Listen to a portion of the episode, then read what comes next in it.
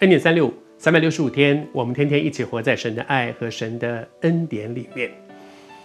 神是讲道理的神，他不是一个啊，只要只要你多捐献一点钱啊，主要你你你多做一点事工，所以其他的那些事情无所谓，不是的。神在乎的真的不是我奉献多少钱，神在乎的真的不是我做了多少的事工，神更在乎的是我是一个什么样的人。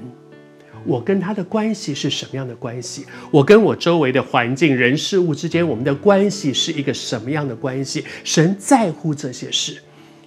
今天继续和你来分享，神跟当时的耶利米那个时代的当时的那些以色列人、犹太人是神的选民，是神拣选他们，神所爱的。我们用今天的话来讲，你我都是神所拣选的，成为一个基督徒。在上帝的恩典当中，我们享受很多的恩典，但是神提醒我们，在出了这个状况的时候，神说：“你们为什么东奔西跑的，到处去找找帮助，找帮助，一直换来换去啊，一下找这个帮助，一下找那个帮助，换来换去。但是呢，神说你将来，你现在又去找了一个。其实那时候他们在找埃及，他说你现在又去找，可是我要告诉你。”你必不会从你现在所找的这些这些资源里面得到帮助，正像从前你们想从亚述那里得帮助一样，其实你们会在这样的事上被羞辱。神在提醒一件事：从前你现在这样到处乱抓，你不记得你上一次出事的时候，你不就是到处乱抓吗？到处乱抓的结果是什么？你抓抓抓抓了这个，那个时候他们遇到了很大的困难，就去抓，就去抓亚述。结果是什么？亚述把以色列给灭了。你找来的资源反而把你们给灭了。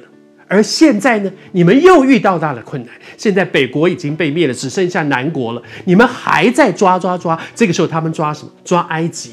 神说：“你不会从埃及得到帮助的，因为你没有学到功课。”每一次的困难，你为什么不回来寻求这一位拣选你的恩典的主？你还在用自己的方法，你没有学到功课。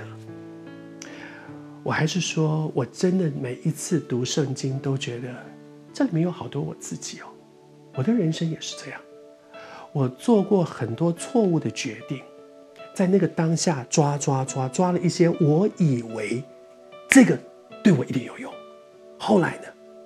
不但没有用，给我带来更大的麻烦。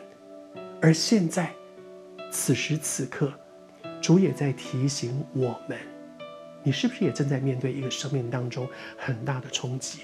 你也在想谁可以帮助我？我可以到哪里找资源？主也在提醒我们：我有没有在上一次这样的情况里面学到功课？神对以色列人说：你不会从埃及得到帮助的，就像你当年。没有从亚述得到帮助，反而被亚述灭了北国，你还要走这样一条错误的路吗？也许今天主也正在对我们说：我们有没有学到功课？我还要走这样错误的路吗？